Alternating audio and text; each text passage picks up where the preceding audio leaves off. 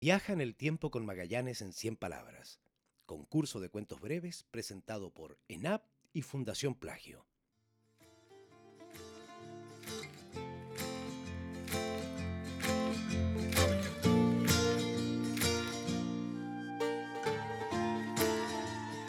Muchas gracias. Hasta luego. Laura. Laurita, hija. Te llegó un paquete de Alemania. Es de tu hermana. ¿Llegó?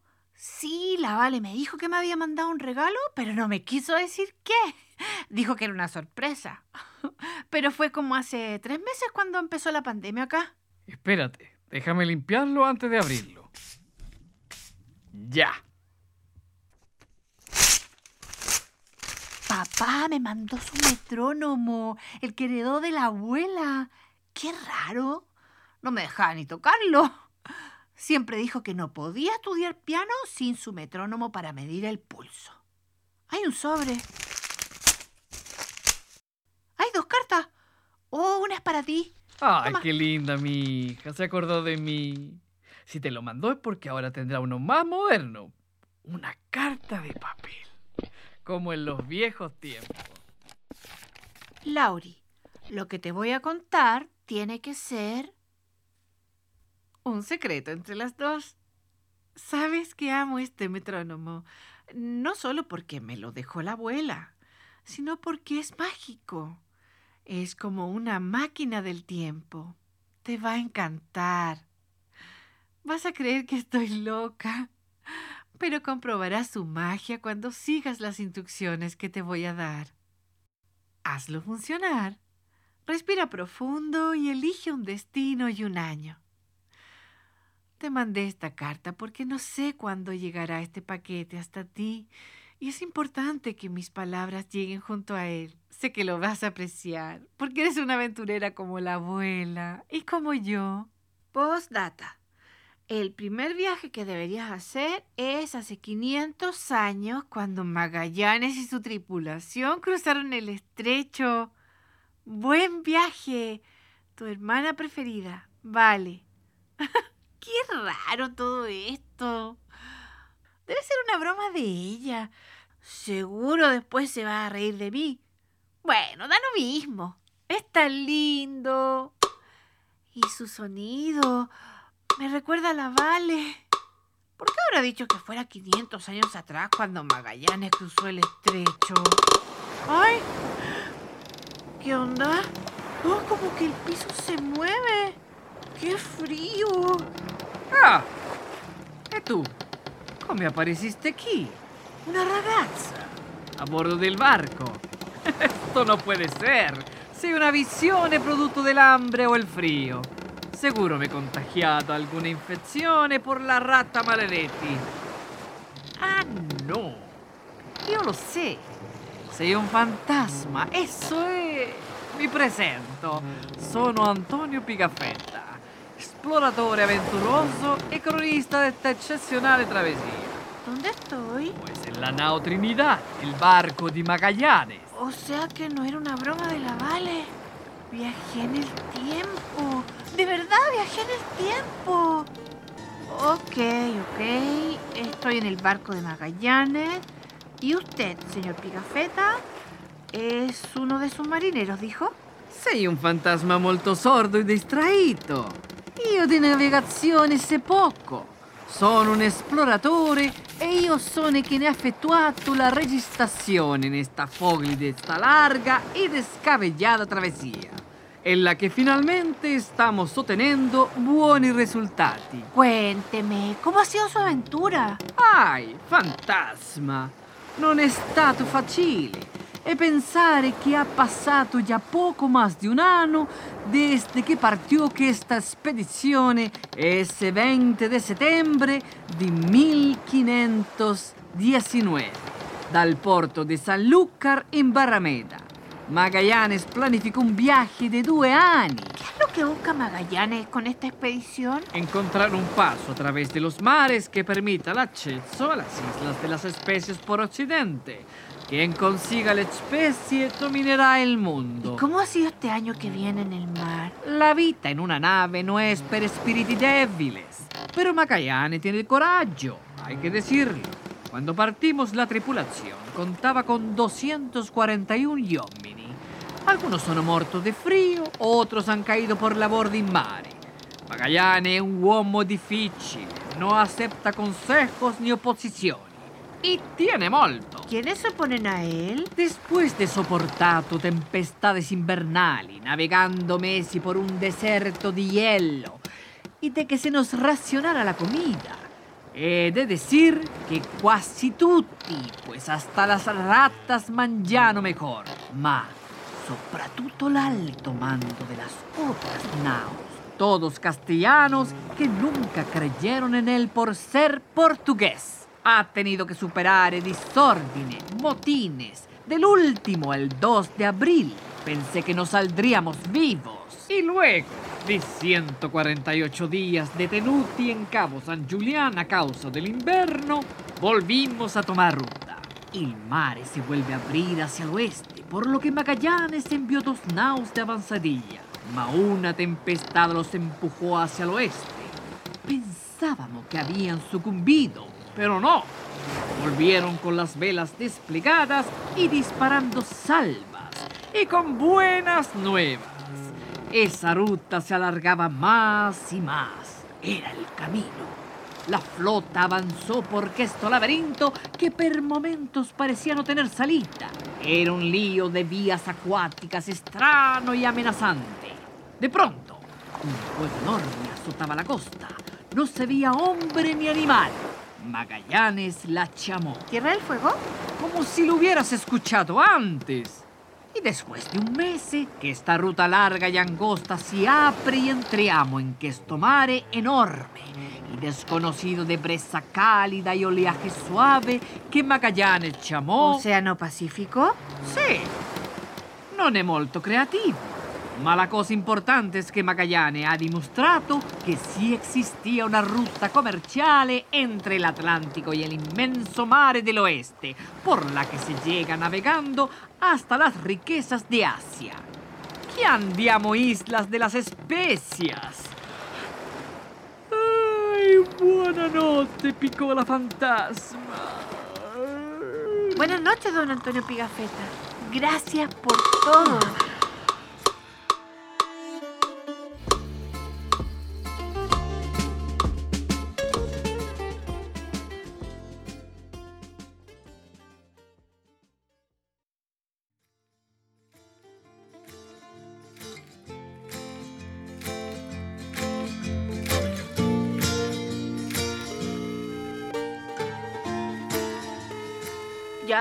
Vale, contesta.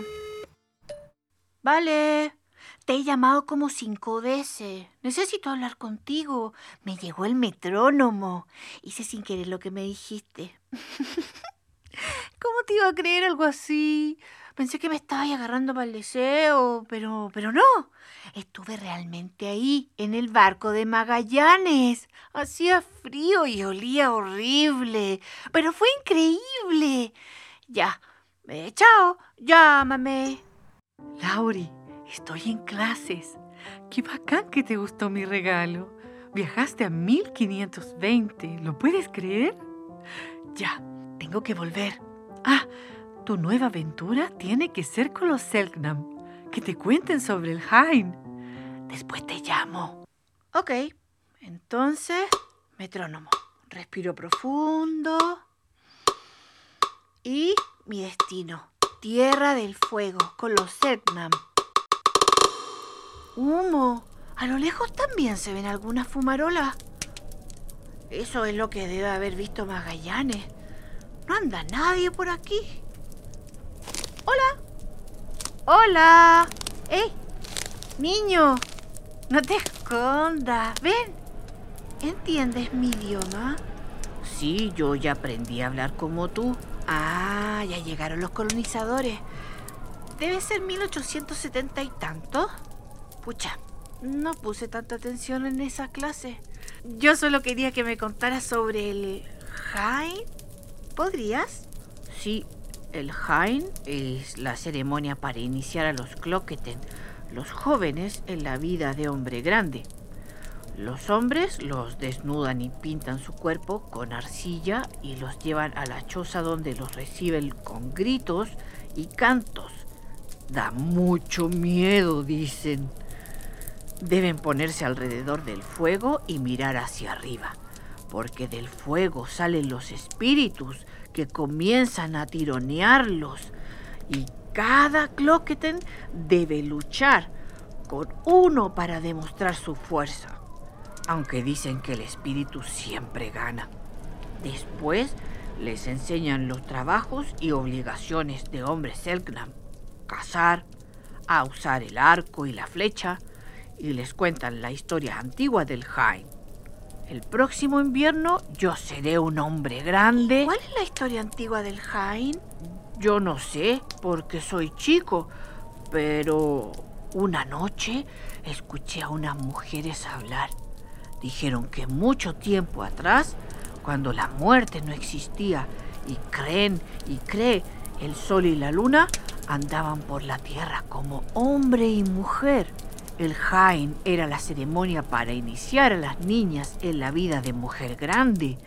Y como sabían que los hombres eran más fuertes, se pintaban los cuerpos y se ponían las caras de los espíritus para asustarlos.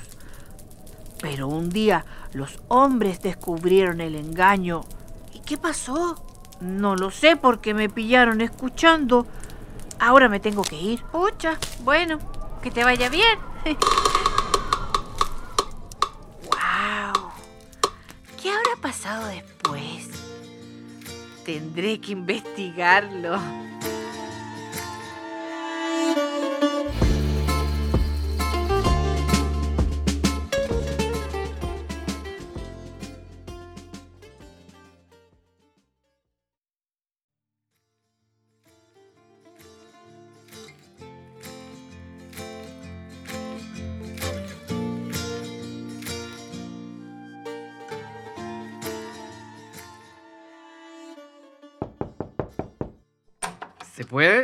¿Estás estudiando? Estaba viendo un TikTok, pero me voy a poner a estudiar porque mañana hay interrogación por Zoom. ¿Sabes, Laurita? Me dieron ganas de comerme un choripán con leche con plátano. en su carta tu hermana decía que de las cosas que más extrañaba de Magallanes eran los choripanes del kiosco Roca y que ha llegado a soñar con un choriqueso. ¿Qué le pone color la Valeria? si en Alemania son los reyes del chorizo las longanizas. Oye, más respeto, mira que el kiosco Roca tiene lo suyo. El 2012 fue elegido la mejor pica de Chile. Es un local con muchos años de tradición. Imagínate que desde chiquitito me llevaba mi mamá. ¡Uh, qué antiguo! Sin respeto nomás. Ponte a estudiar, será mejor. Mmm, qué buena idea para una nueva aventura. Destino, inicios del kiosco Roca. Señorita, ¿qué se le ofrece? Eres mi primera clienta. ¿Hoy lo están inaugurando? No, pues, tiene como 15 años. Abrió en 1932. No eres de acá, parece, ¿eh?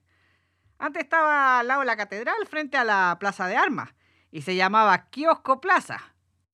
Pertenecía a un señor de apellido Bruso, pero se lo vendió al señor Viskupovich y él lo instaló acá en la calle Roca. Bueno, y yo se lo acabo de comprar a él.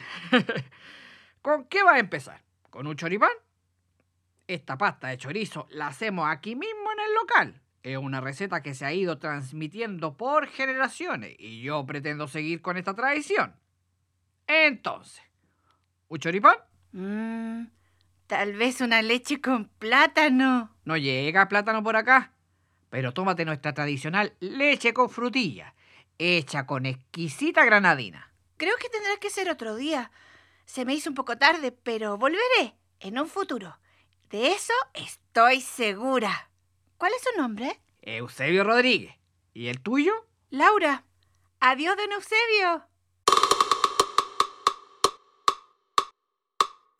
Se abrió en 1932 y habían pasado 15 años, entonces era 1947.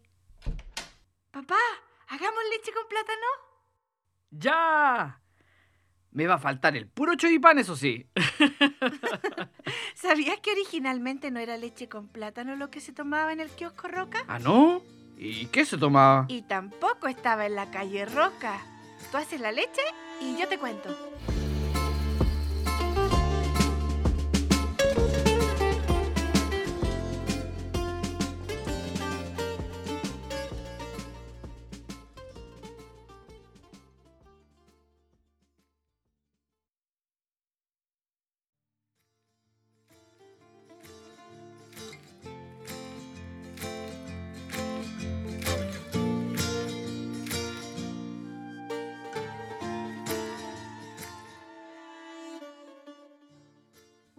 Lauri, no te he podido llamar porque estoy llena de exámenes. El papá me llamó el otro día y me contó que sabías mucho sobre el kiosco Roca. Creo saber de dónde sacaste tanta información. Hermanita, te doy las coordenadas para tu próxima aventura. 1945. Descubrimiento del petróleo en Magallanes. ¡Chao!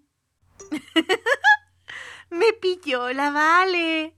Pucha, mi papá que es hablador. Ya. Con que 1945, ¿ah? Ok. Destino, descubrimiento de petróleo, año 1945. Esta última ¿Qué lugar es este? al cine. Y Hay una señora en la detrás del compañía vidrio. de nuestro auspiciador Estoy Sapolio. en una Uno de los mejores radio. consejos de la Estamos al aire. Con Sapolio permanecer se en reduce a la mitad silencio. el trabajo de la casa. Sapolio, en panes y en polvo. Mi abuela usaba Hoy sapolio. tendremos un gran silencio. invitado, un joven de esta región. Tal vez si le digo su nombre a usted no le sonará mucho. Pero si le digo, Doctor Mortis. Así es. Don Juan Marino, autor y voz de este espeluznante radioteatro, que en estos meses ha tenido un tremendo éxito entre los auditores nos contará sobre su inspiración para escribir. Interrumpimos nuestra programación para dar una noticia de última hora. Última hora. Petróleo en Magallanes. Exitosos resultados de los trabajos que desde un tiempo a la fecha realizan equipos técnicos dependientes de la Corporación de Fomento en los campos de Tierra del Fuego. En horas de esta madrugada del 29 de diciembre surge un potente chorro de petróleo en Spring Hill. Se asegura que el petróleo surgente es de alta ley. La feliz nueva fue comunicada a la capital y al señor intendente de la provincia por el ingeniero jefe, don Eduardo Simián. Repetimos, Maravillosa noticia. No solo para nuestra región, sino para todo el país. Y qué alegría escuchar el nombre de don Eduardo Simián, a quien tuvimos aquí en entrevista exclusiva, donde nos contó aspectos sorprendentes de su vida, pues además de ser ingeniero en minas, formó parte del plantel que obtuvo el primer campeonato nacional de fútbol para la Universidad de Chile, destacándose como arquero del club. Y también nos contó que fue su experiencia en geología, adquirida en Estados Unidos, lo que llevó a la Corporación de Fomento de la Producción a contratarlo para las explotaciones que se proyectaban en la zona austral como jefe del equipo perforador. Y con esta fabulosa noticia vamos con un poco de buena música.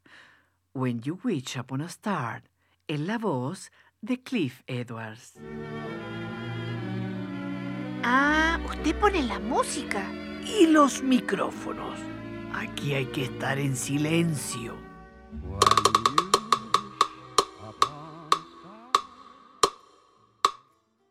Valeria, me encantó el viaje a 1945, la radio, el descubrimiento del petróleo, el doctor Mortis, todo. Que te vaya bacán en tus exámenes.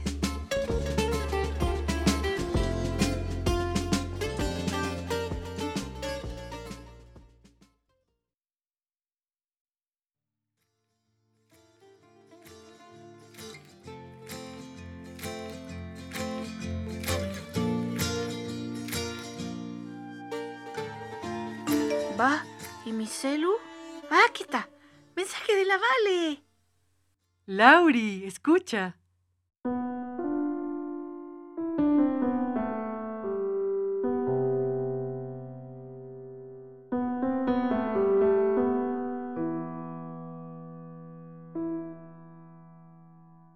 ¿Te gustó?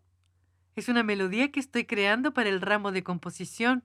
Está inspirada en el libro Desolación de Gabriela Mistral. ¿Sabías que gran parte de ese libro lo escribió en Punta Arenas?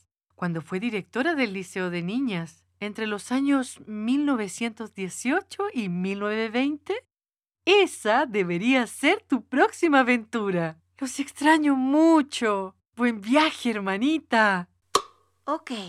Destino, Liceo de Niñas bajo la dirección de Gabriela Mistral. Oh, ¿dónde estoy? Una oficina. Hay muchos libros y un gran escritorio. Debe ser la oficina de Gabriela Mistral. ¿Vienes a matricularte? Tendrás que hablar con otra persona. Yo ya no estoy a cargo. Es un honor conocerla. Pero, ¿ya no será la directora del Liceo de Niñas? Dejo la dirección del liceo. Abril será mi último mes en Magallanes. 1920. Parece mentira que han pasado ya dos años desde que llegué a Punta Arenas. ¿Por qué se va? ¿No le gustó la ciudad? Me gusta todo de Punta Arenas, menos el frío. Es la hora de volar hacia tierras más cálidas. Deben estar todos muy tristes de que se vaya. ¿Usted también está triste? Triste por dejar amigos y paisajes, pero feliz de haber podido llevar a cabo todos los desafíos que se me presentaron. Espero que todo lo que se ha logrado impulsar en estos dos años siga su cauce. Que la biblioteca popular se llene de tantos libros como alumnos. Que a este liceo lleguen más y más niñas sedientas de aprender que las mujeres obreras no desistan y sigan asistiendo a la escuela nocturna porque ese espacio de alfabetización ha sido creado para ellas. Y espero que se sumen muchas y muchos más. Extrañaré mi querida revista Mirella, que fue creada sin ninguna otra pretensión que la de acercar la cultura del mundo a Magallanes. Me llevo estos dos años en mi corazón. Espero que no me olviden tan pronto. No creo, señorita Gabriela. Oh, Lucila. Te voy a contar una anécdota. Cuando mi amigo querido Pedro Aguirre Cerda, que como ministro de Justicia e Instrucción Pública convenció al presidente Juan Luis Sanfuentes de mi nombramiento en esta región. Al momento de firmar el decreto, el presidente se negó a hacerlo y dijo, no puedo designar a esta señorita Lucila Godoy, pues ya le ofrecimos este puesto a Gabriela Mistral.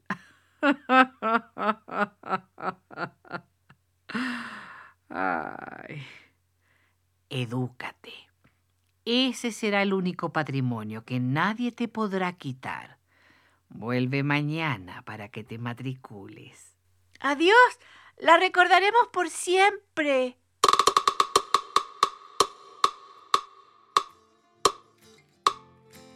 ¡Wow! ¡Qué bacán era Gabriela Mistral!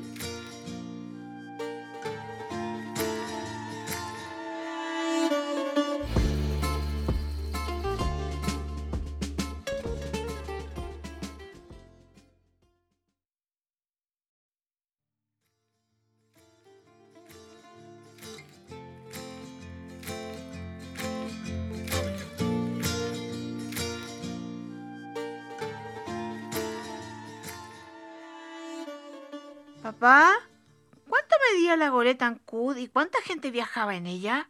Leí en alguna parte que medía 16 metros de largo por 4 de ancho, más o menos, pero no sé cuánta gente viajaba. ¿Por qué, hijita? Porque tengo que escribir sobre un monumento de la región y escogí la Goletancud que está en la costanera. No te preocupes porque sé dónde buscar información. Destino, travesía de la Goleta Ancud, 1843.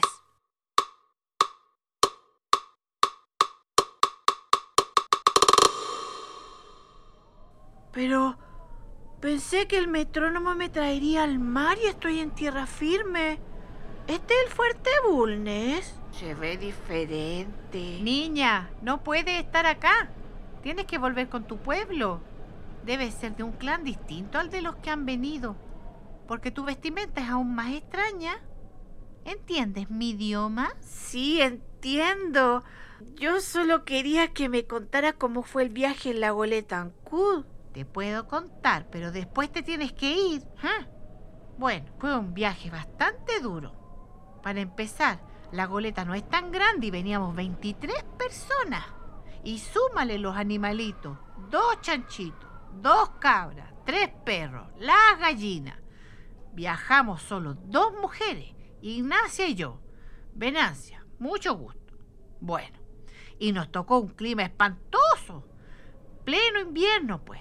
Imagínate, zarpamos de Ancud el 22 de mayo y llegamos acá a Punta Santa Ana el 21 de septiembre. Tuvimos que soportar fuertes vientos, temporales, lluvia torrencial, desperfectos de la goleta, si hasta nos tuvieron que remolcar. Una de las chalupas se perdió y... ¿Qué son las chalupas? Unos botes chicos. Después hubo que reparar la cubierta. Así que tuvimos que bajar a tierra con animales y todo. Y luego un temporal nos obligó a refugiarnos por varios días en la caleta Las Cabras. Entre medio se rompió el timón y don Bernardo Filippi tuvo que devolverse en Chalupancut para repararlo. Chuta, ¿y por qué hicieron este viaje por el estrecho? El capitán Williams dijo que el presidente Bulnes consideraba que era de vital importancia que el Estado de Chile ejerciera soberanía sobre tierras australes antes que las potencias extranjeras se apropiaran del estrecho, porque es un punto estratégico muy importante para la navegación entre océanos. Yo no sabía eso. Y que por eso era urgente que en nombre de la República se encontrara un puerto donde se construyera un fuerte. Y como ves, el fuerte ya lo están terminando. ¿Y quiénes están construyendo el fuerte? Todo. El capitán Williams, el segundo piloto Jorge Mavón, el naturalista Filippi, el timonel Didimus, los soldados, los marineros. Nosotras cocinamos y lavamos la ropa. Aquí todos aportamos. ¡Uy! debe ser mediodía. Me tengo que ir a preparar el rancho. Me va a retar la Ignacia por andar sacando la vuelta. Gracias, doña Venancia. Buena para hablar la señora. Pero simpática. Ahora tengo mucha información para mi tarea.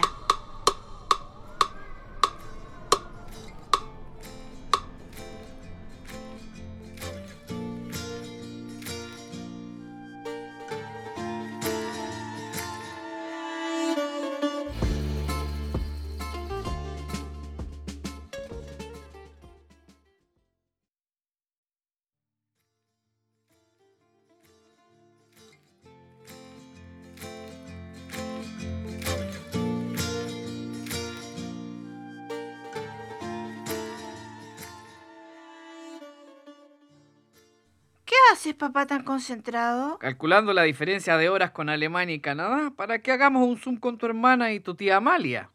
Qué increíble poder comunicarnos así, ¿ah? Es una maravilla. Parece ciencia ficción. Quizás qué cosas podremos hacer en el futuro. ¿Cómo será Magallanes en el futuro? ¿El metrónomo podrá llevarme? A ver, si lo ponga a un pulso muy acelerado. Llévame al año 3020. ¡Wow! Resultó. Estoy en una plaza.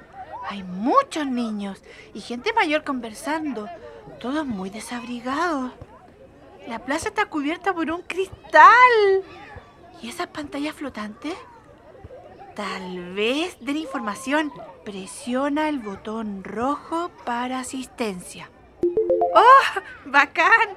Hola, soy Gibi, tu guía virtual. ¿Es tu primera visita a Magallanes? Dime tu nombre y cómo puedo ayudarte. Hola, Gibi. Soy Laura.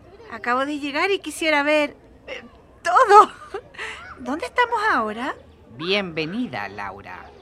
Esta es la Plaza de Armas de Punta Arenas. Todas las plazas de Magallanes están cubiertas por un domo climatizado de cristal. Pero primero te contaré que Magallanes es la capital científica del mundo. Hay más de 10 centros de investigación de diferentes disciplinas distribuidos en la región, como el Centro de Biomedicina y Estudios de Biología Molecular, el Centro de Geociencias y Teledetección, el Centro Botánico, que en su último piso tiene un fabuloso restaurante panorámico donde podrás disfrutar de una carta de primer nivel. Ven, salgamos del domo y te mostraré todas las actividades que puedes realizar. ¿Y qué hace esa gente ahí? Esperan el turbotren aéreo que conecta toda la región. Llega a cada centro de investigación científica, además de los lugares de interés turístico y cultural. En menos de 15 minutos puedes llegar donde quieras. La Antártica es el punto más lejano y puedes estar ahí en 14 minutos con 55 segundos. ¡Fantástico! ¿Y hay museos? Muchos. Puedes visitar el Museo de Historia Natural de Río Seco. Ahí podrás adquirir dos pulseras interactivas. La amarilla para identificar aves y la naranja para mamíferos de la zona. Si quieres conocer animales prehistóricos, puedes trasladarte por las ciclovías subterráneas y llegar, por ejemplo, a la cueva del Milodón, donde podrás verlo interactuar con tigres dientes de sable e incluso con dinosaurios, en imagen de holograma de última generación. Por la misma ciclovía podrás llegar al acuario natural más grande de Sudamérica. Y si tu interés es la historia, está el Museo Regional de Magallanes, que es el museo holográfico de personajes históricos. Allí podrás interactuar con personalidades como Fernando de Magallanes o Ernest Shackleton y hacerles las preguntas que quieras. Dime, Laura, ¿te he sido de ayuda? Sí, muchas gracias, Gibi. Hay tanto para hacer que aún no me decido.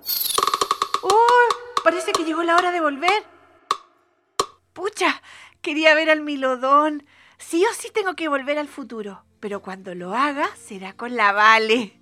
Se va a sorprender muchísimo cuando vea cómo será Magallanes en 100 años. Capital científica del mundo. ¡Wow!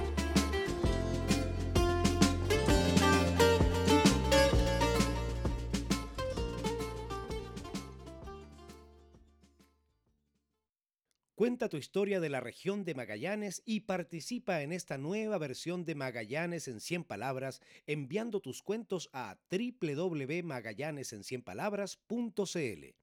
La historia es ahora. Contémosla juntos.